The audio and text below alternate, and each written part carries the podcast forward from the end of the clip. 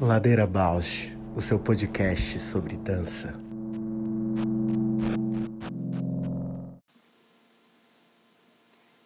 Ladeira Bausch é um encontro semanal para mover pensamentos de corpo. Um podcast que se propõe a horizontalizar a dança na sua vida, para a dança horizontalizar você. Toda segunda-feira, um novo episódio com temas para dar voz a uma dança mais perto de você, contando o que nem sempre vai para cena, sem glamour e sem mito.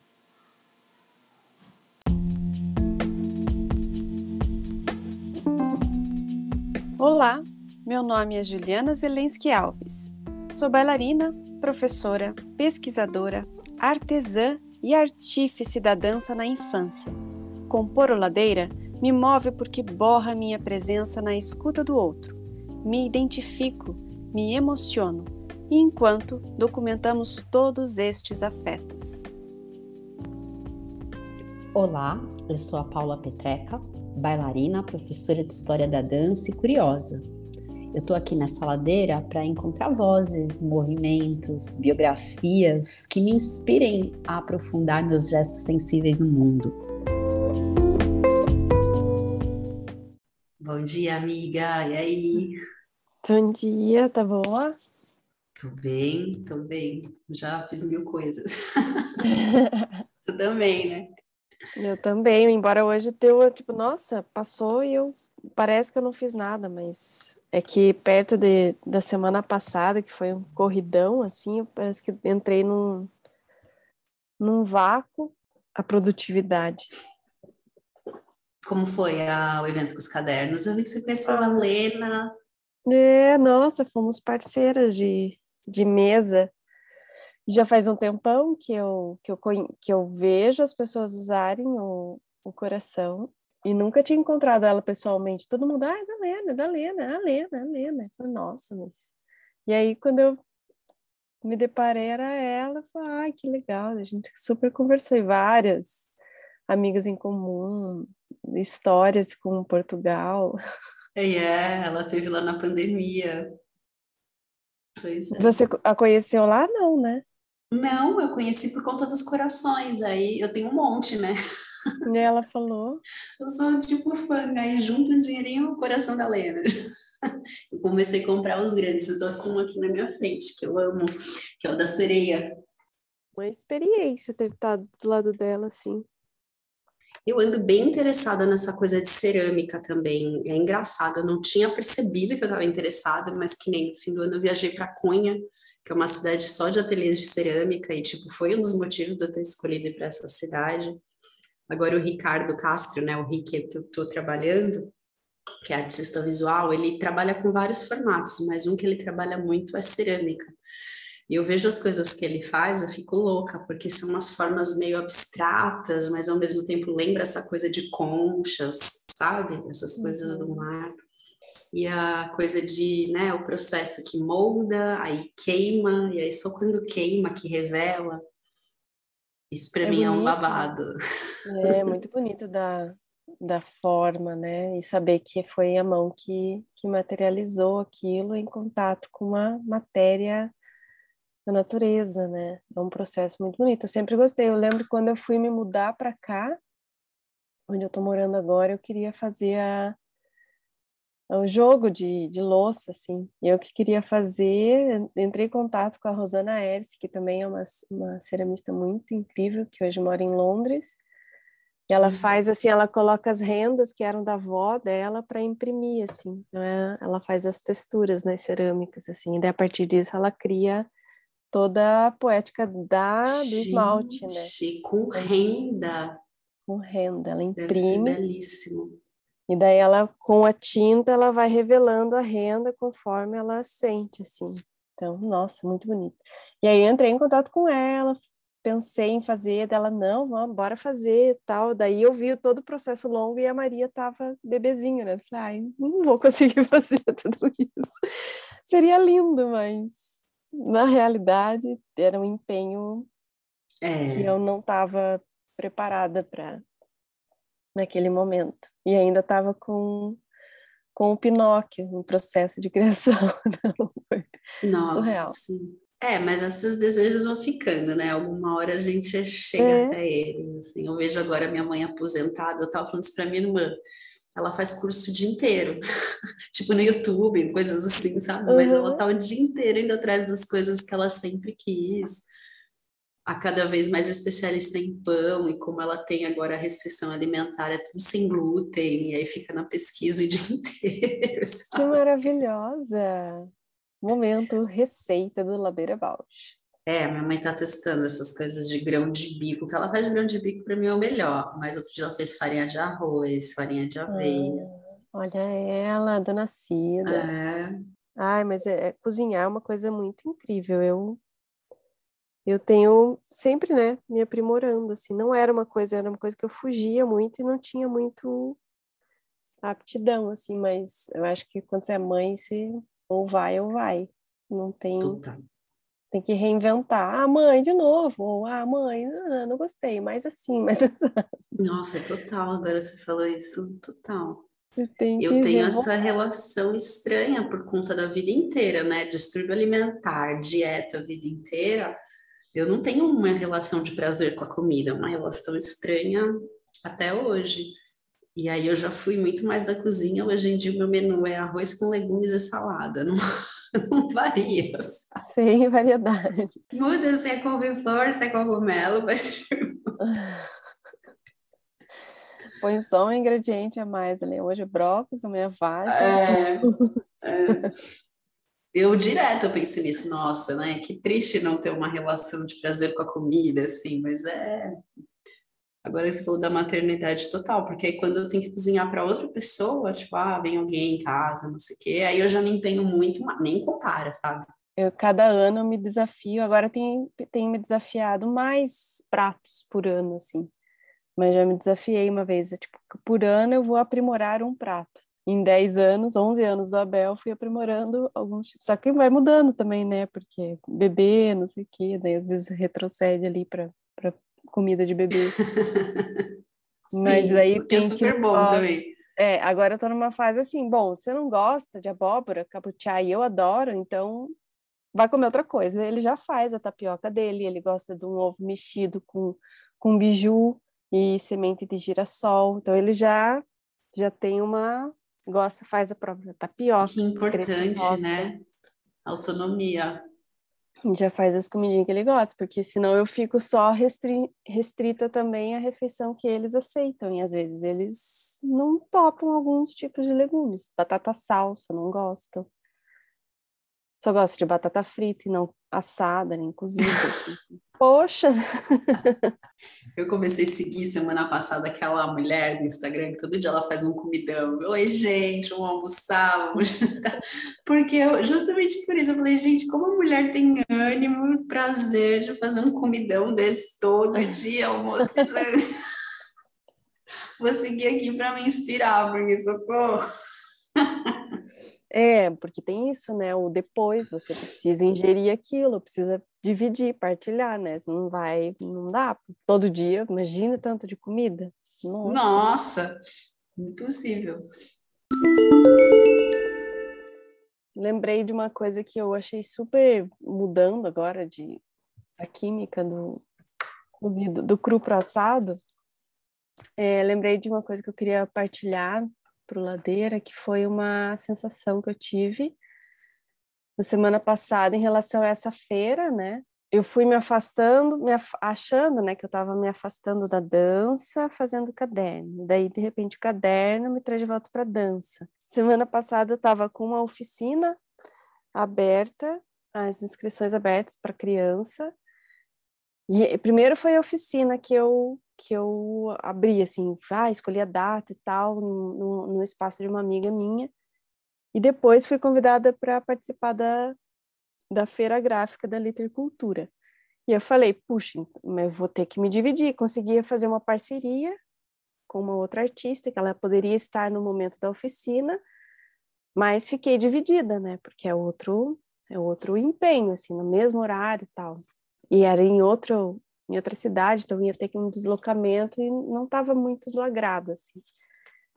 E daí ficou naquela assim, puxa, mas ou eu se eu não aceito a, a feira gráfica, pode ser que não tenha inscritos na oficina e eu fico sem os dois. Se eu aceito a feira gráfica, eu vou ter que ficar dividida. Também não vou voltar para trás da oficina porque já foi divulgado. Então, eu fiquei nesse impasse.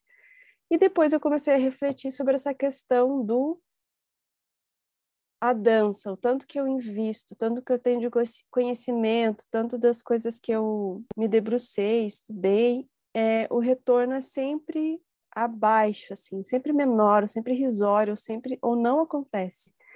Enquanto que a, a, os cadernos eu estava super empenhada, é material, né? É, é visível, a divulgação, o meio, a forma como foi organizado dentro da literatura, dentro de um espaço lindo que é esse espaço cultural, a fábrica. E, e, e assim, daí eu fiquei, puxa, olha, o que, que tem a ver fazer caderno com dança? E daí a Lena escolheu, eu não sabia onde eu ia ficar, cheguei meio atrasada, a mesa onde eu cheguei, a Lena escolheu do lado de cá, e aonde eu estava, atrás estava escrito dança, era um estúdio de dança. Eu não sabia, não tinha escolhido. Mas fiquei com a dança ali flutuando na minha cabeça o tempo todo. Então, eu contava para as pessoas que eu era bailarina, que eu trabalhava com dança, dança aqui, vendendo caderno. Então, o tempo todo eu ficava digerindo essa ideia do que, que tem a ver o caderno com a dança, assim. E aí, os amigos que passavam também da dança, né, para prestigiar a feira, e viam os cadernos e contava essa história também. Mas isso para dizer o quanto que eu fiquei refletindo, assim, que às vezes uns caminhos, ou que a dança está mais presente na nossa vida do que a gente pensa, ou idealiza como um formato, assim, né? como um, um jeito de, de viver a dança, um jeito de, de estar presente na dança. E estou super refletindo isso, assim. Tô com várias reflexões, até uma que tem a ver com o caderno, vou até pegar o caderno aqui. Um caderno antigo meu de aulas. Mas então, semana passada eu dancei, né, com o Rick na performance. Gente, essa performance é um babado. A gente, sei lá, a gente ensaia, a gente prepara, mas dessa sempre tem um espaço né de nossa não sabemos o que vai ser na primeira vez porque era a primeira vez que o Rick estava em palco ele vem das artes visuais então para ele era muito novo estar tá num espaço de palco palco plateia e tanto é que para essa segunda performance a gente resolveu explodir esse espaço palco plateia. Então tinha um momento que a gente borrava e aí a plateia era muito convidada a vir para o palco. Então a gente não sabia como ia ser isso. Mas é sempre incrível essa performance, a galera ama, o público entrou muito, rolou um mega rito. E eu conectei, isso acho que é assunto para outra vez, mas eu conectei muito com, com algo que está sustentando tudo que eu estou fazendo, não só a dança, mas que é a questão espiritual, a questão da magia, assim. Eu, putz, eu senti que eu fiz alguma magia ali, que foi além de chamar de arte, chamar de performance e não sozinha, né? Nessa, nessa proposta que a gente fez. Mas depois que acabou a performance, eu fiquei pensando no processo dessa criação com o Rick, que foi tudo muito fluido. Tipo, a gente em dois meses construiu dois espetáculos, né? Que loucura, que loucura, como assim, como isso acontece. E aí eu tive assim um tempo de reflexão. Segunda-feira eu estava destruída, destruída assim de cansaço, de corpo esgotado, de não ter tido fim de semana para preparar a semana. Então tá tudo naquela caoticidade. E aí eu lembrei muito de quando eu fiz o co lá em Portugal. E eu vou falar assim a, a relação que eu fiz, né? Tanto no co que foi um primeiro solo, assim, quanto no Trovas, que foi um solo depois de anos trabalhando só em grupo, foram momentos onde eu me entreguei tanto para um processo criativo solitário que eu fui mergulhando, mergulhando, mergulhando no co, no lugar muito intensivo, né? De às vezes ficar 12 horas por dia lá naquele espaço, estudando espaço, e no Trovas um processo intensivo, né? Foram três anos construindo um solo. E quando esses trabalhos estrearam, não que eles fracassaram, mas eles não revelam essa dimensão, né? De todo esse investimento do que foi feito no processo. Então, quando acabou o Co, quando acabou o Trovas, eu morri. Nas duas vezes eu morri. Do Trovas eu tô morta até agora, de alguma maneira, né? Tanto que você deu, deu, deu, deu e ficou esvaziado. Mas depois, o desdobramento do Co, né, eu vim para o Brasil, criei uma companhia que era o Co, chamava Co também, foram dez trabalhos com essa companhia, e eu sinto que em cada trabalho eu estava ali ainda é, elaborando alguma questão daquele solo, então, de alguma maneira, o solo pode ter fracassado, mas ele me deu um sustento aí de quase uma década. E eu tive essa sensação agora com o Trovas, né? Tipo, ah, o Trovas pode não ter tido a dimensão que eu esperava, mas com certeza eu só criei esses trabalhos com o Rick. Hum. Tudo que está me sustentando vem desse Trovas, sabe? E aí eu fiquei pensando assim, né? Eu já tive dois relacionamentos de longo prazo com artistas, um músico, um artista visual, e que no momento em que eu me relacionei com essas pessoas, esses artistas estavam em crise nas suas carreiras. E é muito assombroso conviver com um artista em crise, né? Porque esse lugar do esgotamento, esse lugar onde a pessoa produziu muito, fez muito, criou muito, e às vezes essa criação, muitas vezes a criação também acontece e o esvaziamento vem do mesmo jeito, né? é muito complexo esse lugar do artista, do processo criativo. Para além da crise, eu acho que há coisas que essa criação vai reverberando. Quando você traz a relação com o caderno, para mim, fiz conexão total. Às vezes não é exatamente na obra, às vezes é num outro aspecto da vida ou numa outra produção que aquilo reverbera e cria outros sentidos para a coisa, né? Só que é tão, é tão complexo lidar com isso na vida, tão complexo. Eu fiquei pensando nesse lugar tanto do sustento financeiro complexo, tanto nas relações sociais, que de repente você morreu. E ninguém entende porque você está morto, que você está sofrendo, que abismo é aquele, né? É, hoje eu estava conversando com uma amiga que ela fez balé comigo por muito tempo na escola do Guaíra, e hoje ela é confeiteira. Não só fez, fez a faculdade de dança também, pensar assim é que ela está performando, né? Que a vida dela foi performar hoje, voltando à questão da comida, né? Que a gente estava falando. Assim, uhum. Num prazer de se alimentar bem ou se alimentar com, com esse prazer intenso do, da confeitaria, né? Eu, e aí me faz pensar uma coisa de do quanto que a gente aprende a separar a dança na vida ia ter que justificar o porquê que a gente quer dançar, o porquê que a gente está escolhendo isso, ou para poder dançar precisa escolher como profissão. Se não é um hobby, a gente não quer a dança só no lugar de hobby, porque ela tem uma simbologia, um significado, um sentido muito maior. E aí, quando a gente passa por esse conflito de ter que né, se assumir profissionalmente, você também não quer reduzir aquilo como profissão, porque também é um conflito, o valor que ela tem para a gente ter um significado de dinheiro, né? Ou ter essa relação monetária com o que a gente sente da dança. E aí esse conflito entre a gente aprender o que é ser, ou por que a dança está na gente, ou ter que separar a dança nesse sentido, ah, então profissionalmente, então você tem que fazer aqui, aqui é onde você e aí a gente não tem um, um, lugar muito amplo de conhecimento do quanto a gente pode trabalhar, né? Desbravamos, ah, então de repente aqui pesquisadora, acadêmica, professora, coreógrafa, bailarina, diretora, ensaiadora, desde a gente vai pluralizando esses espaços, mas ainda assim acho que tem muito a ser explorado, né? Historiadora, é, museu, museóloga da dança. Mas eu sinto que eu, você, outras pessoas que a gente conhece, tem um lugar de muita reflexão sobre o que faz, né? Às vezes nem transparece, mas de problematizar. Eu lembro muito, tipo, sei lá, quando você começou a dar aula no SEM, eu ia fazer suas aulas, que suas aulas eram incríveis e você estava ali dando aula e ao mesmo tempo questionando o que você estava fazendo, e a aula era incrível. E aí eu fico pensando quanto isso às vezes, sei lá, refreia alguns processos. Quando eu falei do caderno, eu achei um caderno de aulas que eu dava em 2013. E eu achei umas aulas incríveis. umas aulas fantásticas que na época eu tinha muita dúvida, que na época eu não acreditava nessas aulas. E aí eu achei uma aula em 2013, é um curso praticamente, que ele é todo em cima dos chakras. Eu acho que eu nem estava ainda tão dentro do yoga assim, mas eu criei, eram aulas em relacionadas aos chakras. E quando eu olho isso, isso hoje em dia todo mundo está fazendo, né? Tem mil métodos de dança através dos chakras, mas tipo, eu penso assim, como é que eu não visualizei, como é que eu não comuniquei, como é que eu não publicizei, sabe? E mesmo em relação ao podcast, a gente foi muito pioneira no podcast, agora tem vários, e alguns às vezes até que estão mais não é mais ouvidos, sei lá, mais publicizados do que o nosso, mas eu fico pensando, será que é esse processo de questionar que refreia a gente? Ou será que é a falta de um treino de, ok, então isso é, é um produto, sabe? Esse curso uhum. dos chakras é um produto, esse podcast é um produto. Eu tenho muita dificuldade com isso, né?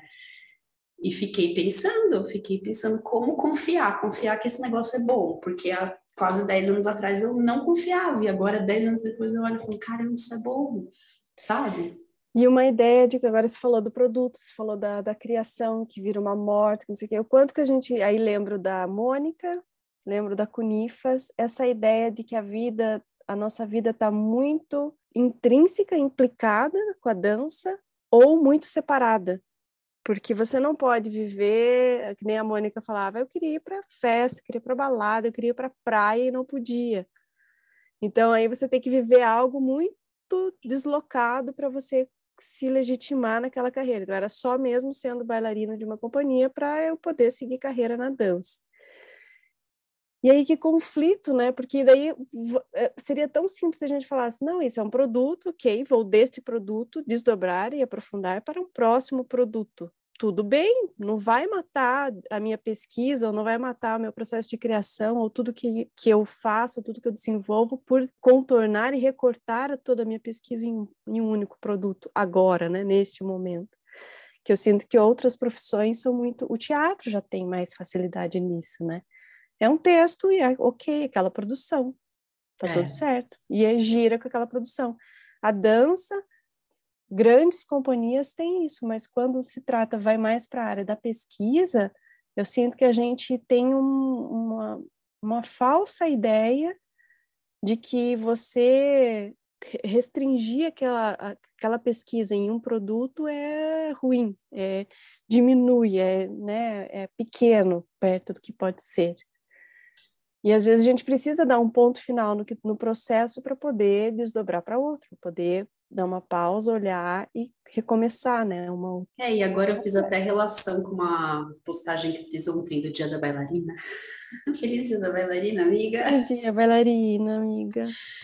Que é assim, quando a gente vai para uma pesquisa e uma coisa mais autoral em dança, é muito difícil da gente se separar da dança, porque é no nosso corpo, então, sujeito e objeto fica muito ligado. E aí, se a gente torna né, a dança produto, a gente torna o nosso corpo produto.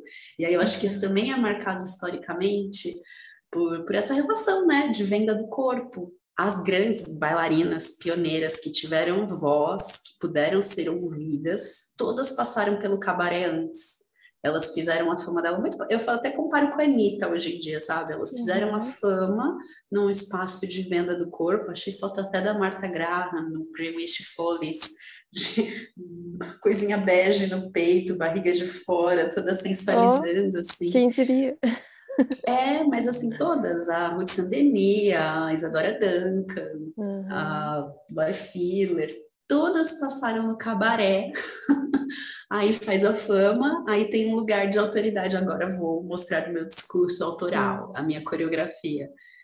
E aí agora nessa conversa me faz pensar, né? Porque aí se a gente objetifica e torna um produto a dança, o nosso corpo também. E aí como é que a gente lida com isso, né? Como é que sai desse lugar depois, né? Que é, e falei, por outro lado, eu vi uma mega potência nessas mulheres, porque elas ficaram numa relação com esse patriarcado que não é esse embate das feministas radicais, do tipo, vamos destruir isso, e nem esse lugar melancólico que eu fico, ah, existe patriarcado, coitada de mim. Foi um lugar do tipo, ok, existe patriarcado, vem minha perna, vem minha bunda, vem meu seio, pego a grana e faço minha dança, sabe? Falei, caramba, eu queria ter essa pachorra, sabe? Muito interessante isso, eu acho que faz um portal, né? Bem interessante para nossa convidada. É, total portal. Mais do que ninguém pode falar desse lugar. É, e aí, de novo, faço o link com o episódio do Renato, né, que falava das festas, do lugar também onde eles estão muito performando através da sexualidade e isso permite que eles construam espetáculos mega radicais, porque se eles dependessem de um edital, de uma autorização para isso, não rolaria, né?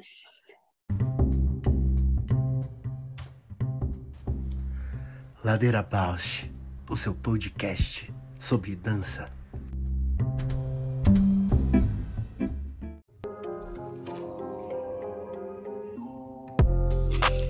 O Ladeira Bausch tem uma parceria com o Portal Mude.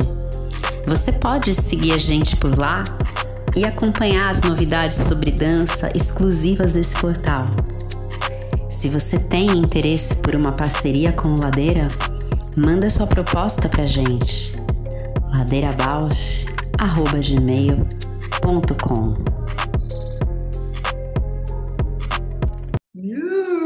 Oh, bom dia!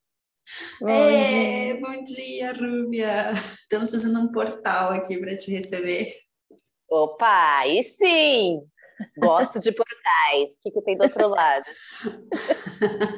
A gente estava falando das pioneiras da dança moderna que dançavam nos cabarés e depois foram para a cena como autoras dos seus solos, pensando aqui é. sobre essa venda da dança, a venda do corpo e potência, né?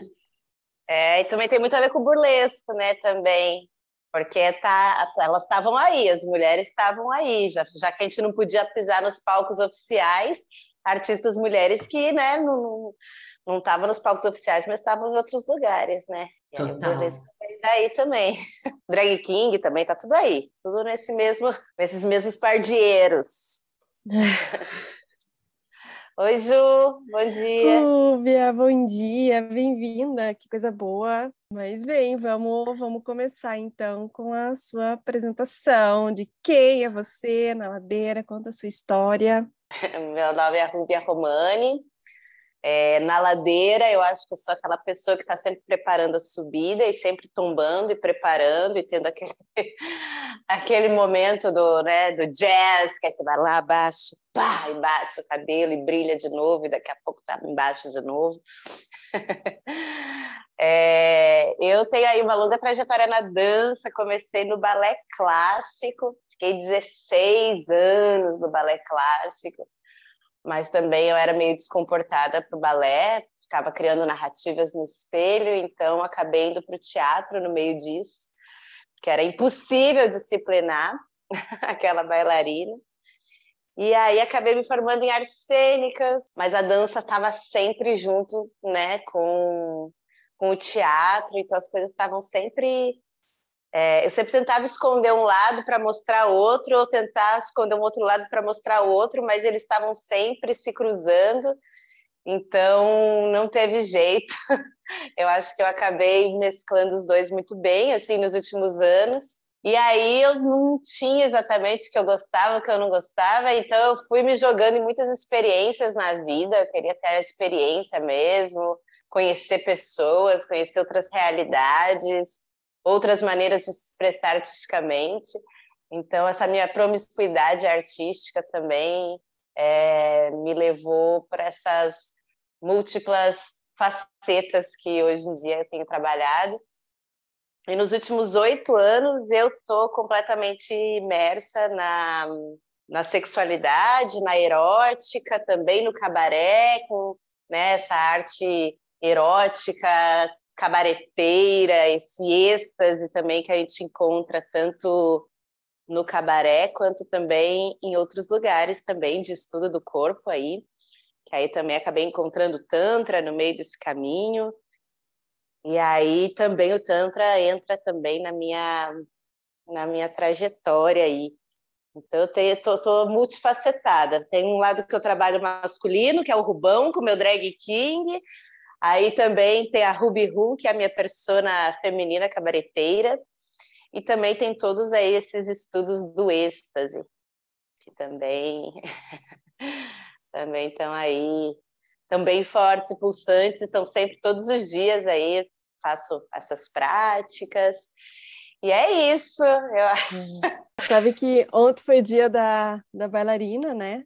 E aí eu até, nossa, tô, tô mega é, desconectada.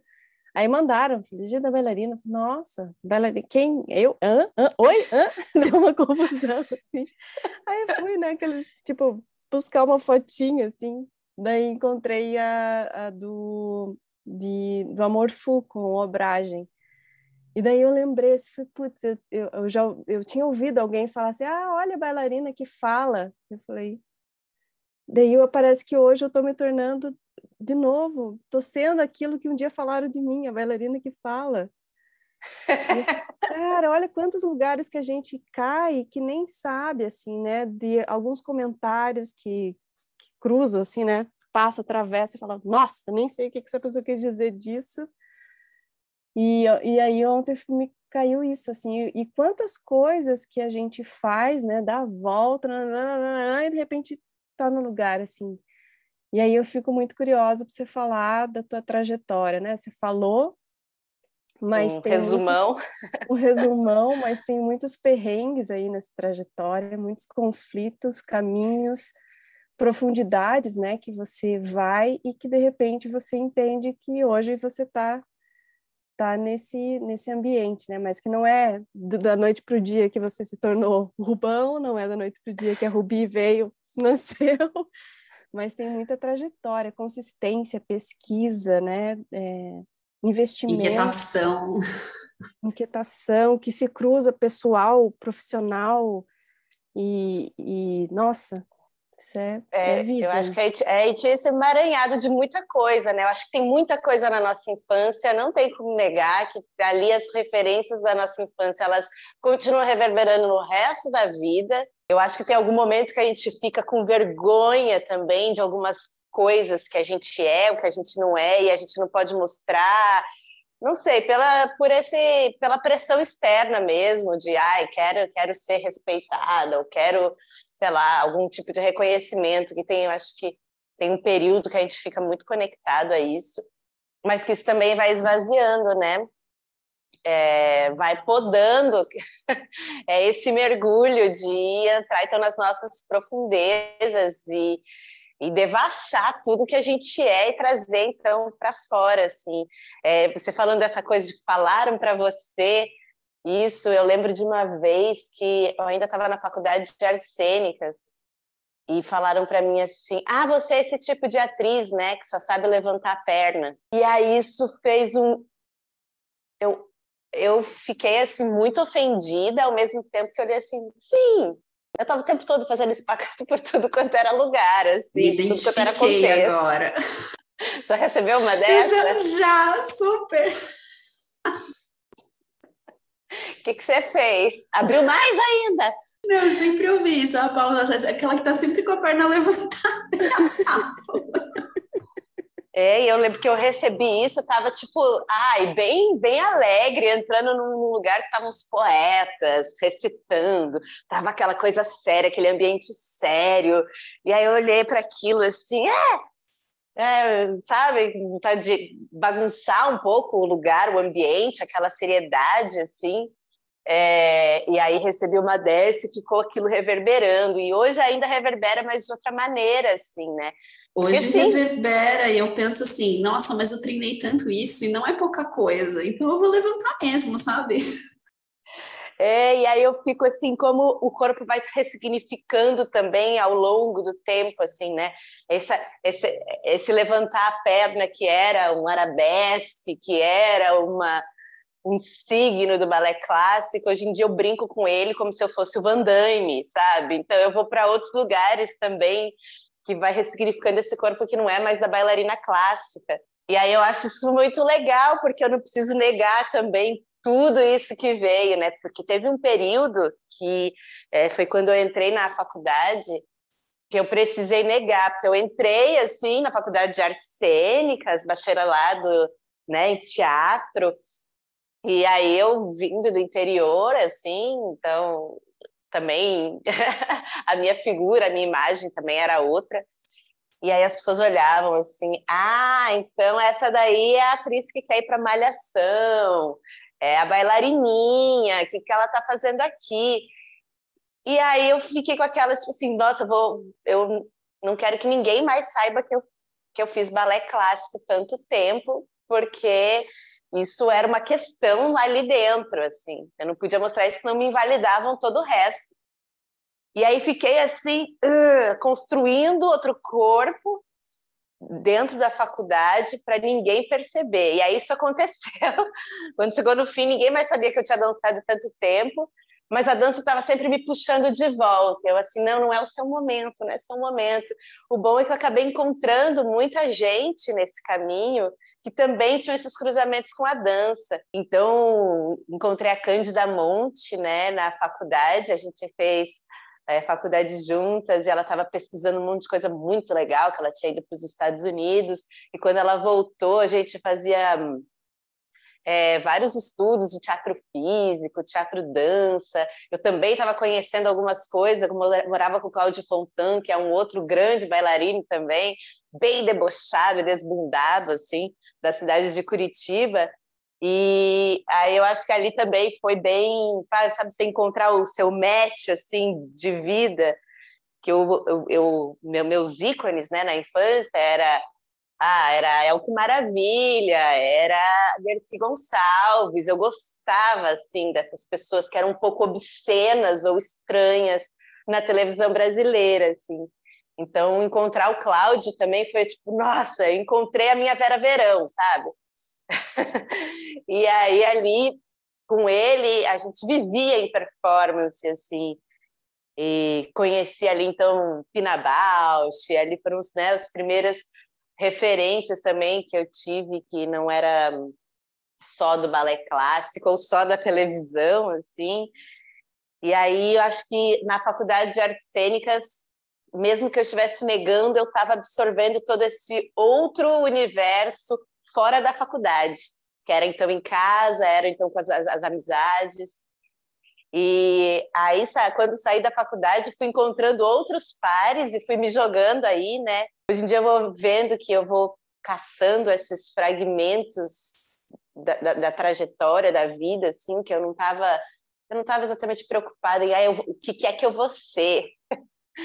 Eu vou experimentar, né? Dos 20 aos 30, principalmente, né, se jogar para experimentar um monte de coisa mesmo, que querer correr muito atrás do, do vou ser alguma coisa, já está negando um monte de coisa que a vida deve estar tá te apresentando e você não está vendo, né?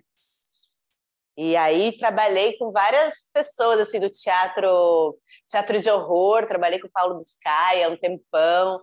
E aí ali eu muito pude me jogar na canastrice, nos estereótipos, e eu adoro construir personagem também. Aí vê que hoje em dia isso aparece no drag, né? E continuo, continuo criando né, essas personas, esses personagens.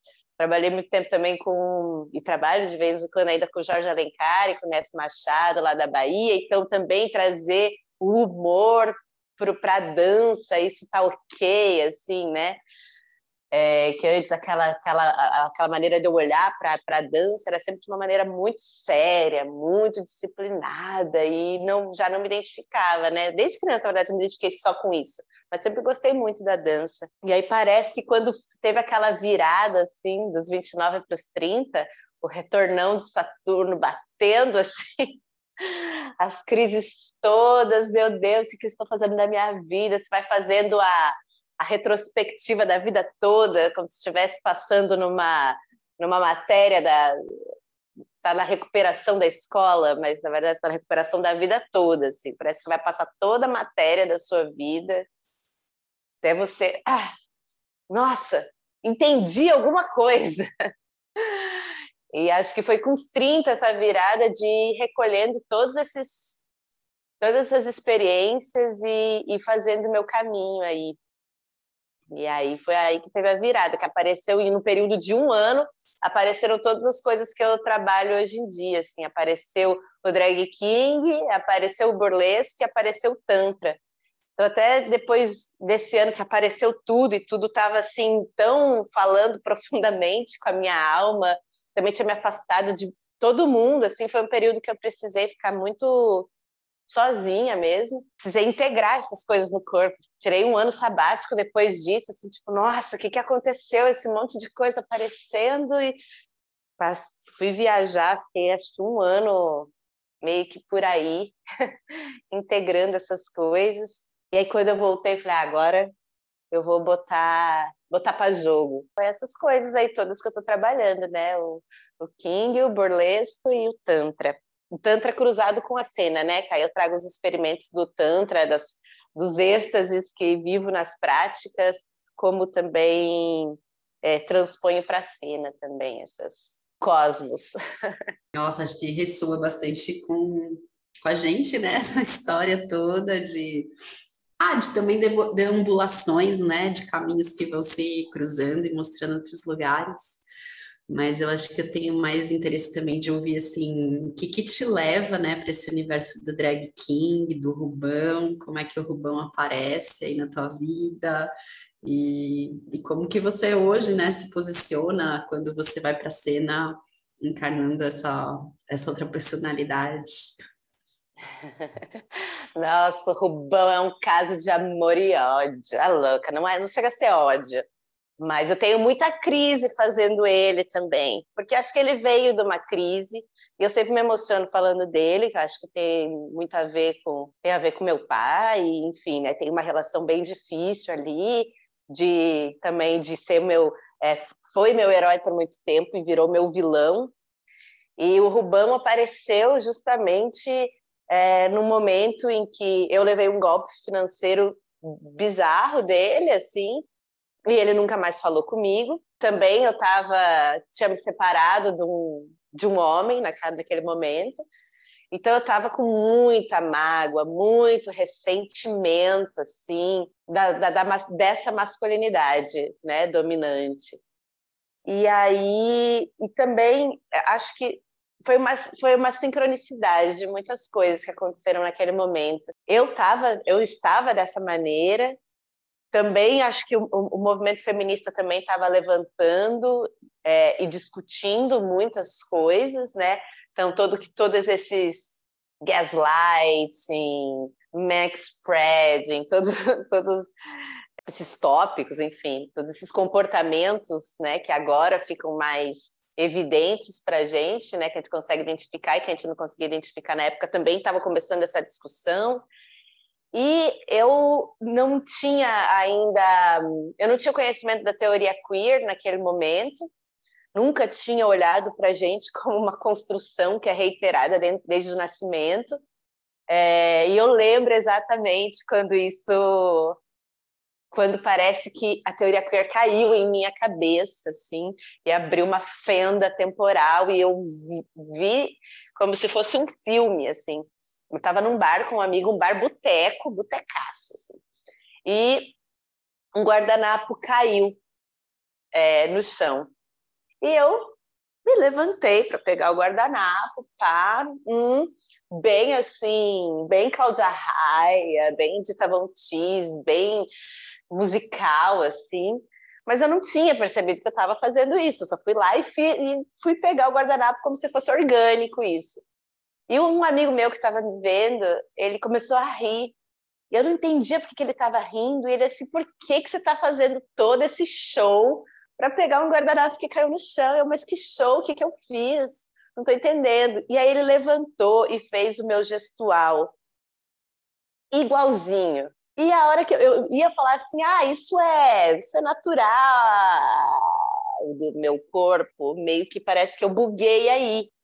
Que eu me vi ali naquela gestualidade, me vendo naquilo, eu falei assim, nossa, mas é, não é natural do meu corpo. Olha lá, ele acabou de levantar e fazer idêntico.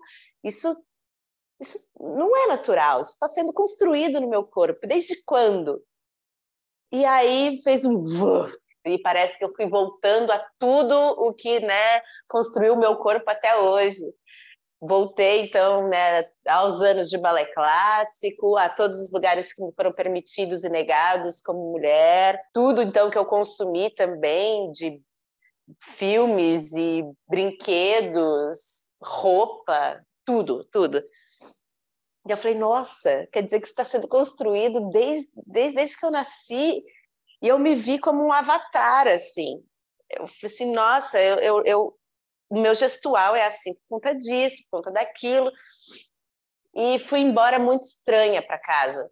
E eu fiquei dias é, orbitando nessa questão, assim, e eu ficava muitas horas me olhando no espelho, procurando é, é, ver como é, que, como é que era o tamanho do meu sorriso, sabe? Me olhando como um boneco mesmo, assim, como é que eu pego um, um prato, como é que eu lavo a louça, como é que eu espero alguém, é, e eu ficava tentando me flagrar no espelho o tempo todo, assim. Então, entrei numa viagem profunda, e aí nessas sincronicidades todas eu fui para Interação e Conectividade, que é um festival lá na Bahia, de dança contemporânea. Fui lá trabalhar 10 dias. E eu fiquei intrigada com um grupo de mulheres, eu vou dizer mulheres, que naquele momento para mim eram mulheres, que a gente também ainda não estava falando de não binaridade e tudo mais, mas hoje eu consigo identificar que não eram só mulheres. E aí eu ficava já intrigada com elas ali, assim, porque elas estavam sempre com muita energia e falando alto e suadas e maravilhosas, e rolando todo uma libido, um negócio lá que eu ficava hipnotizada por elas, assim, no QG. Nossa, quem são essas? Quem são essas? Tentando chegar mais pertinho, tentando ouvir as conversas delas. E aí, cada vez que eu ouvia um pedaço da conversa, eu achava mais estranho e mais me instigava ainda mais a curiosidade. Lembro que uma falou assim: Ah, porque essa coisa de ficar o tempo todo mexendo no pau, então, ontem eu estava com meu dildo fazendo umas coisas, e aí eu fui sentar e eu precisei dar uma ajeitadinha. Eu, nossa, o que, que é isso? Nem sabia que era dildo na época, né? Pra você ter noção de que, assim, é, realmente eu tive uma viradona, assim. Não que a sexualidade já não tinha me interessava antes, mas eu não tinha mergulhado em todos os, todas as possibilidades. E aí, no último dia de festival, é, eu vi uma de, vi o grupo e era a Esther Salomão, que é uma coreógrafa húngara, ela estava no Brasil remontando uma peça dela de 2001, que se chama Reproduction, e que então entravam aquelas mulheres todas vestidas de homem. Assim, era incrível. É, tinha uma relação muito forte com a erótica também. Esses drag kings ficavam muito tempo olhando para nossa cara, devagar, assim. Você podia ir notando nuances do, da, da sobrancelha, do olhar, e aí é, elas faziam as posições do Kama Sutra em câmera lenta. E eu fui ficando assim. Eu não conseguia mais nem ficar sentada na cadeira, eu não estava entendendo o que estava acontecendo com o meu corpo, eu estava sentindo um negócio. Depois eu vi que o que eu estava sentindo era tesão mesmo, eu estava desejando aqueles homens. E depois eles ainda saíam é, saíam e ainda vestiam uma, uma montação feminina em cima da montação masculina, e novamente as identidades se pulverizavam.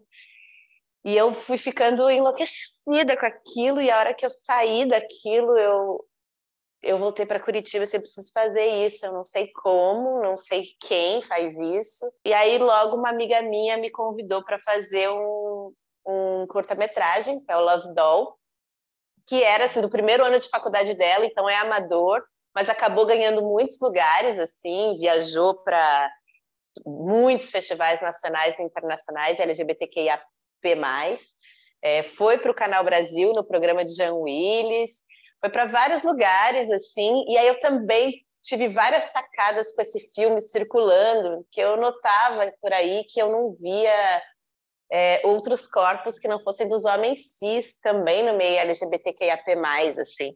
Tipo, onde estão as minas na montação? Onde estão os filmes? Então, tipo, tava tudo isso junto, pulsando em mim, assim. É, eu, eu, me identificando como, né, eu podendo me desidentificar, assim, do, né, do gênero atribuído ao sexo, assim, né? Com essa raiva dos homens, o movimento feminista, o, eu viajando e vendo que eu não encontrava mulheres na montação, e aí tudo isso assim, e eu vivendo um negócio que ao mesmo tempo que eu estava expurgando esse ódio, essa coisa que eu estava sentindo, eu também estava me apaixonando por esse masculino que emergia de mim, que eu não tinha tido ainda a possibilidade de, de, de aproveitar assim disso. Então foi um, um misto de tanta coisa que me deixou muito, muito, muito, muito instigada. E aí que eu fui saindo por aí, eu fiquei acho que uns três anos que eu só saía montada de rubão, na vivência da vida, então eu ia invadindo os lugares mesmo, ah, onde estão queria invadir vários lugares da masculinidade, assim. Então eu ia para os botecão, do, do, dos veinhos que fica assim, tomando cerveja a tarde toda e jogando, é, jogando dominó, aí para onde as gays estão tão, tão, tão lá fazendo seus, suas festas proibidonas, aonde estão, né? E aí eu e aí eu fiquei muito tempo nessa pesquisa, quase como um laboratório, assim. E muito, eu acho que na época também tive muita coragem, porque eu ia sozinha para os lugares, assim. Depois de um tempo que eu comecei a dar as oficinas de drag king, que aí eu comecei a performar na cena com o Rubão. Isso foi a partir de 2017. E aí veio uma outra, aí veio uma outra, um outro momento também do Rubão, que aí foi quando eu conheci o burlesco, né? Que eu conheci, o Rubão veio antes, o burlesco veio depois, mas aí eu passei um tempo pesquisando o burlesco na feminilidade, e aí depois o Rubão veio assim, quero, quero, quero, quero pesquisar isso aí também, quero ver o mundo por esse filtro da burla, do burlesco, desse tipo de performance. Aí que eu comecei a fazer as performances, das oficinas, criei uma festa de drag king também para fomentar uma cena, uma comunidade que não tinha no Brasil. E fui trazendo então as pessoas para perto, vendo que era possível fazer isso. E aí eu também encabeço um coletivo de drag kings em Curitiba, que se chama Kings of the Night, e tudo isso também foi me trazendo muita autonomia, assim, sabe, de existir, assim, pegar, fazer, pe colocar o Rubão na mala e viajar para tudo quanto é canto, querendo conhecer o contexto cabareteiros de outras cidades, ver aí quais são as drags atuantes nos lugares, quais são as pesquisas de drag king que também estão surgindo em outros lugares. Então, eu acabei viajando bastante assim com o Rubão. É, isso super me interessa saber mais, assim, que a gente tem falado, né, da Ladeira tem aberto esse espaço de perspectivas profissionais mesmo, né, direitos trabalhistas na dança, como é que a gente discute isso, esclarece, elucida, é, campos, né, de atuação, como trabalha, assim, então eu, é, tenho curiosidade em saber como que hoje levantou, desbravou esse, esse espaço de trabalho, né? Como que você atua, qual que é o, a estrutura, né, que, de trabalho que você que você tem que abriu também caminho, né, para outras pessoas atuarem, porque parece que é um lugar muito é, underground, assim, né, muito que não se fala muito, mas está super acontecendo. E acho que é, é importante falar, olha, atuo, viajo, põe na mala, vou e tem campo para trabalho. E é assim, precisa é, falar, esclarecer, porque a gente falou com, com o Renato sobre as festas, é isso, mas precisa, tem um campo de trabalho, existe, mas precisa falar de direitos trabalhistas também nesses, nesses ambientes, né, de, de questões importantes a, a a considerar e a, e a falar e a erguer discussões a respeito. Ah, eu acho que dire... direitos trabalhistas para nós artistas, meu Deus do céu, eu às vezes eu fico assim pensando, e, e a minha aposentadoria? Eu não vou dar conta de fazer isso aqui por mais muito tempo, assim. Tenho pensado em transiço... transições de, de carreira também, né? Como e, indo para outros lugares, porque é isso, é tudo muito na raça. Primeiro que a gente já trabalha por, sei lá, 15 pessoas, né? Porque a gente vai fazendo tudo, toda a produção, é, também toda a parte artística, né? Então, som, figurino, movimento, né? O que isso quer dizer, tudo, né? Toda a concepção e ainda tem que fazer toda a parte de produção, achar o lugar, ver, tentar vender o seu trabalho, achar um lugar que você vai que vão te acolher para você poder fazer, porque também muito lugar nem sabe disso que você está fazendo. Ainda fazer a divulgação, ainda tá nas redes. Aí às vezes eu dou eu dou uma surtada com isso, mas ao mesmo tempo que eu ainda eu me sentia muito muito muito amarrada quando eu saí da faculdade. Eu só pensava, nossa, eu vou ter para eu conseguir produzir alguma coisa, eu vou ter que ter uma estrutura imensa, assim, de pagar um teatro, pagar um iluminador, pagar não sei o quê, se eu não consigo nem ter para mim, como é que faz, assim, né? Então, eu acho que essas artes não oficiais, aí, o underground, a gente consegue se virar com a própria precariedade, mas estamos falando de precariedade, é precário. Não, não temos direito algum, a gente recebe muito menos do que a gente gasta, então tem que fazer muito para garantir o mínimo, assim. Isso também está ficando insalubre. tem, tem os louros, mas tem também toda a parte penosa.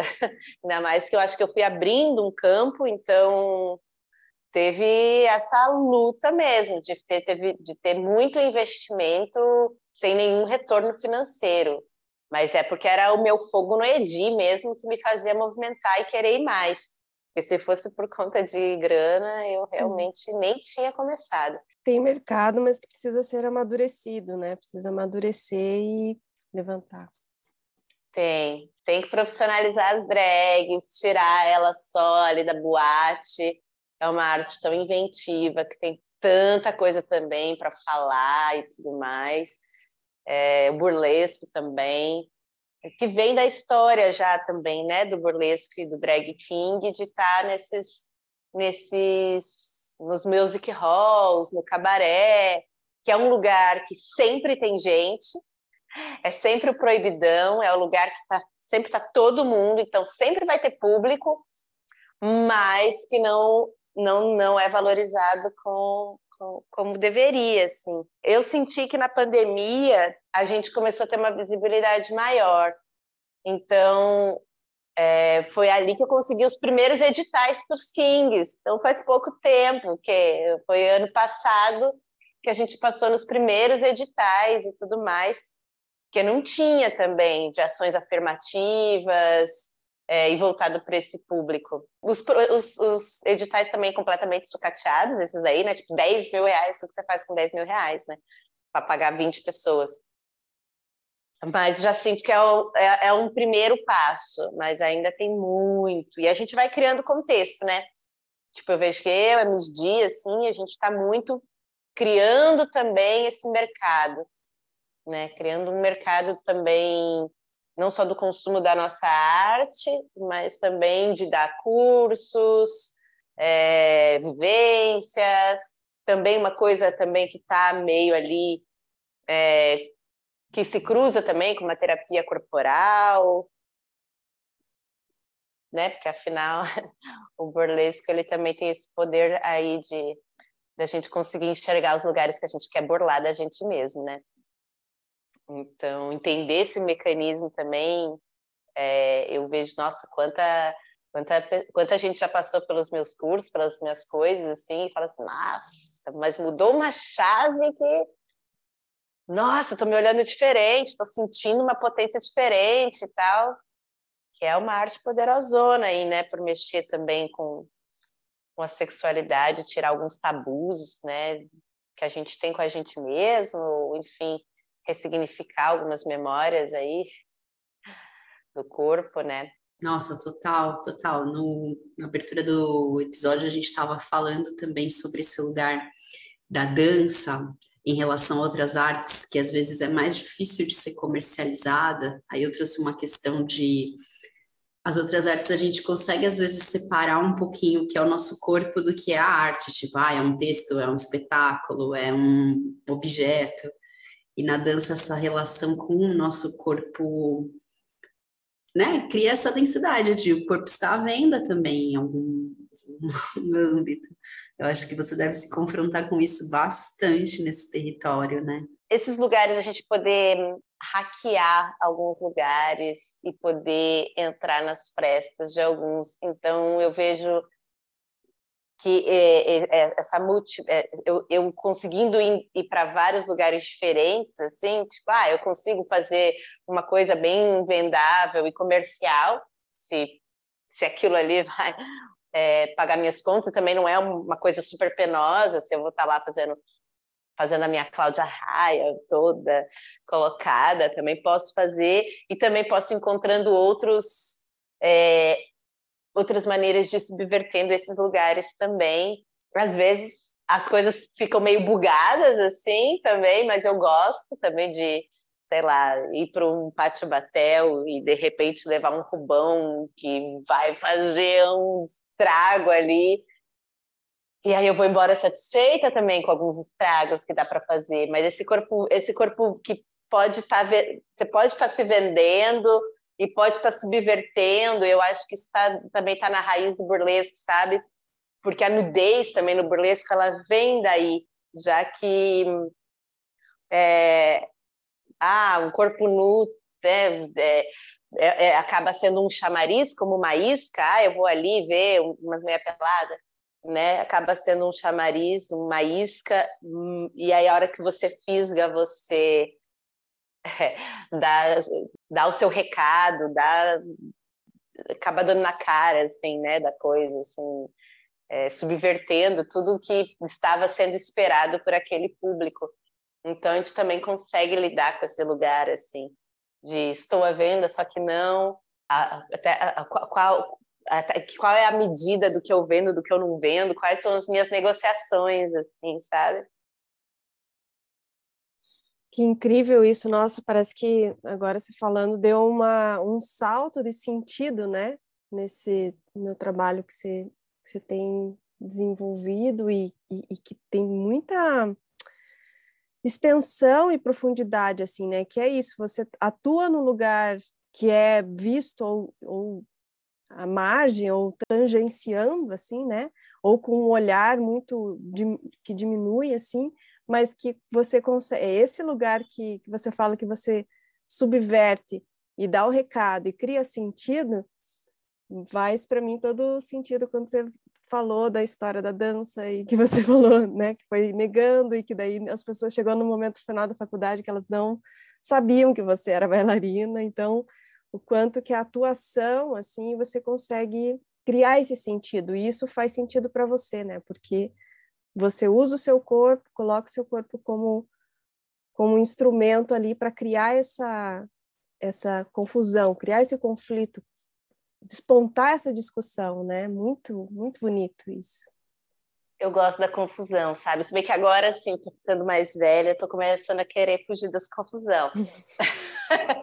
Mas sempre gostei muito, assim, porque eu acho que é, é, a, nudez eu sempre gostei muito, né? De gente pelada, sempre gostei muito de ver os corpos, assim, ai, livres, tranquilões, sem, sem tabu e sempre a sexualidade, sempre nesse lugar de tabu e o que isso vai é, reverberando né, na sociedade, assim, esse mutismo, é, deixar então que a religião controle os nossos corpos e tudo, tudo isso que vai colocando, né, na, é, que aí então é, acaba né, abusos e muitas coisas acontecendo e que não se fala por quanto tempo que a gente não falou sobre essas coisas assim. E isso é uma coisa que me instiga desde criança, porque eu estava lá sempre vendo os corpos nus em festa na televisão brasileira junto com a família, porque então para mim a nudez quando eu via lá um El Chan, eu não estava exatamente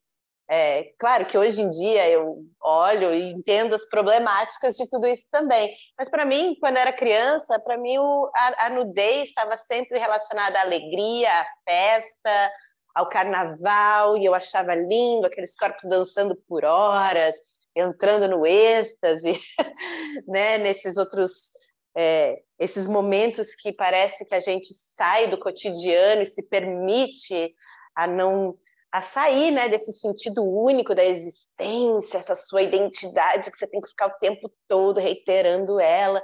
Então, esses espaços de. essas zonas autônomas temporárias, eu acho que desde criança que eu olho para isso e eu olhava para minha família assistindo aquilo tudo e sentia que todo mundo estava, ao mesmo tempo que gostando do que estava vendo na TV, estava ali, assim, aquele clima tenso e nunca se falava de sexo, a nudez proibida. Então, isso sempre foi uma coisa que me instigava muito. E aí, para mim, fazer o burlesco, é, que parece que conecta tudo isso, sabe? Eu, eu, eu fisgo de uma maneira, dou meu recado de outra, e aí as coisas parece que vira uma redenção, assim, sabe? E ao mesmo tempo está nesse lugar popular também, de também está ligado ao entretenimento, à arte popular, da gente estar tá ali conversando com o público, olhando na cara né, de não estar tá só no teatro, nesse lugar, então, né, sacralizado da arte, assim, no teatro, mas eu estou ali nas festas, nos outros lugares, então, também poder me comunicar dessa maneira me faz, me faz muito sentido, assim, olhando para as minhas revoltas de criança e adolescente.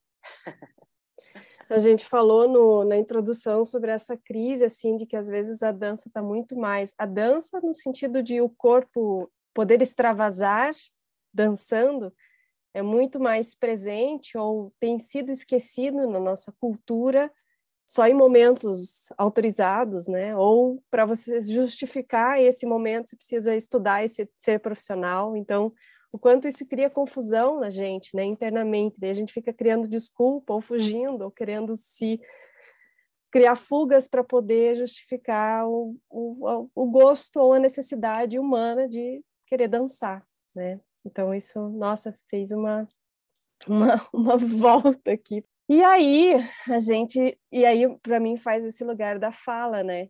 às vezes a, a, a, expressão do corpo, a dança, não sei o quê, e daí volta lá a bailarina que fala, a bailarina que, a, a atriz que levanta a perna, esse lugar que a gente atravessa, assim, é atravessado mesmo, né?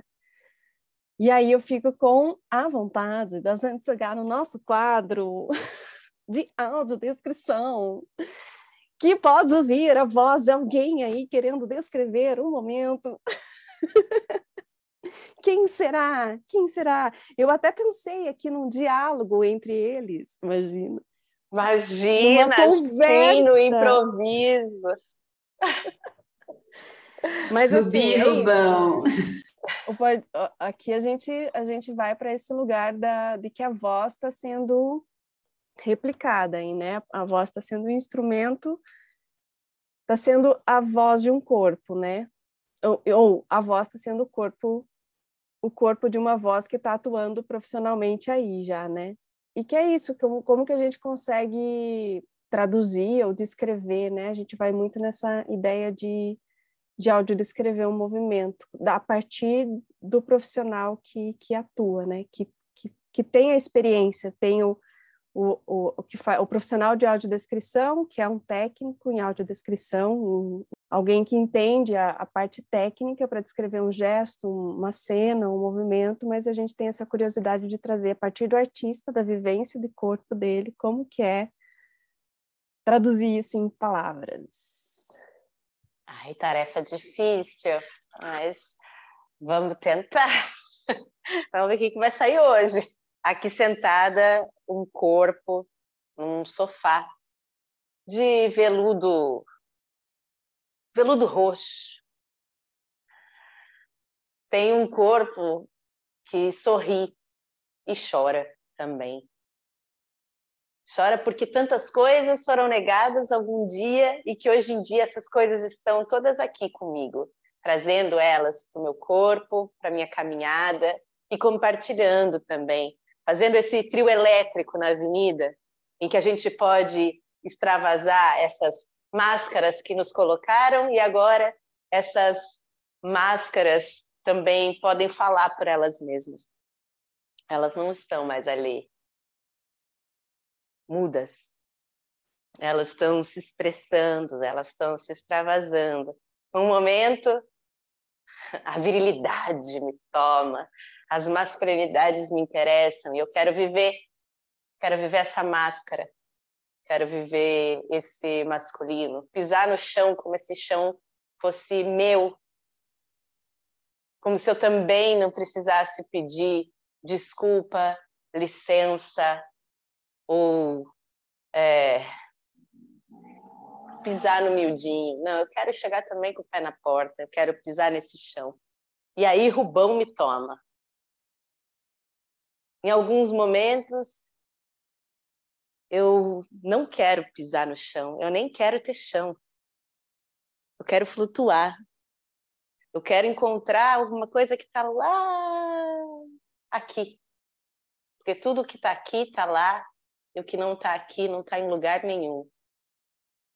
E aí eu me jogo no cosmos e respiro fundo e parece que me encontro lá numa luz potente e brilhante. Em alguns outros momentos, eu só quero é mandar tomar no cu Faustão, como a Dercy Gonçalves fazia, e eu gritava gol! E poder aí caminhar por esses planetas diversos, sentindo toda essa vibração na pele e no striptease da pele. É isso.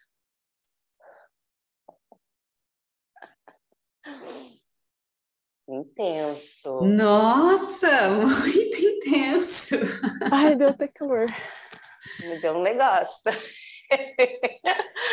Ui. Lá vem a Deleuziana, mas tem aquela coisa que eles falam, que eu não entendo bem, mas que eu amo, que são os outramentos, né? Como somos muitos. Nossa, fiquei emocionadíssima agora de ouvir essa muiteza. ouvir essas multiplicidades que tem tá em todo mundo, né? Essas, essas possibilidades de não se de não se podar tanto, né? Não se não se machucar tanto para encaixar num lugar, tá indo por aí, navegando, navegando. E não é certo também, né? Que, que borrando isso também a gente, porque é, que também vai ter erros, né? E o importante, acho que o interessante é essas é essa continuidade assim, né? De, de borrar, de movimento e de se perguntar, se questionar e quanto quanta grandeza e riqueza se constrói, né, nesse, nesse caminho, assim, de, de ir, ir se borrando. Nossa, lembrei de uma figurinha que tem no WhatsApp, que é o, um menininho que ele tá assim, meio, ele tá se cagando na fralda e daqui a pouco ele começa a dançar se cagando, assim, é muito bonitinho. Isso, se borrando e dançando se borrando e dançando. Muito bom. Ai, ai. A gente quer te agradecer muito, assim, a disponibilidade de conversar conosco de novo. Sim. Adorei, de novo adorei, me emocionei. É sempre novo, né? De qualquer maneira, foi uma, uma experiência bem especial também hoje. E deixa as tuas arrobas, teus arrobas para os nossos seguidores poderem te encontrar, acompanhar Rubi, Rubão, Rubia, todo mundo. Então vem, vem seguir minha galera. É, o meu pessoal é arroba Rubia Romani. O do Rubão é arroba rubão.rubi com Y. E tem o da Kings of the Night, que é kings.off.d.night. O meu de Tantra está tá meio parado, porque as artes me chamaram de volta. E aí eu estou tra trazendo mais o Tantra para as minhas vivências artísticas, assim, atuando um pouco como terapeuta, mas todas essas coisas também eu trago pro, para essas outras linguagens e cursos e tudo mais, está tudo se cruzando. então são esses meus arrobas, vem neném! Lúbia, que prazer, que bom! Obrigada pela disponibilidade, obrigada por partilhar essa grandeza, essa riqueza de vivências e histórias e construção, né, de um corpo que está aí, nossa, pluri, né? Tá pluralizando muito, assim, gratidão pela presença e pela, pela partilha. Muito obrigada, eu que agradeço demais. Muito gostoso falar com vocês. Parabéns uhum. pelo trabalho aí, gente. Essas palavras dançadas.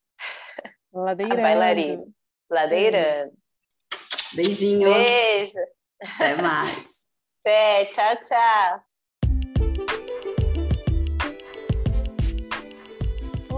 Olá, ouvintes do Ladeira Bausch! Estamos tão gratas por toda essa escuta. Queremos anunciar que agora temos uma campanha no Apoia-se. Caso queira contribuir com algum destes episódios, nos incentivar a continuar produzindo, entra lá no site do apoia.c barra. Estaremos lá Beijo a Baus!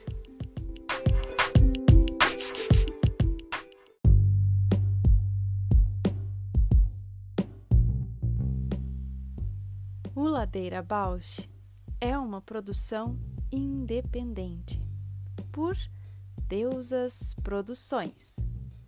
Curadoria, gravação, edição de som e capas por Juliana Alves e Paula Petreca. Voz da vinheta de Fernando de Proença. Produção fica a encargo de Moira Albuquerque.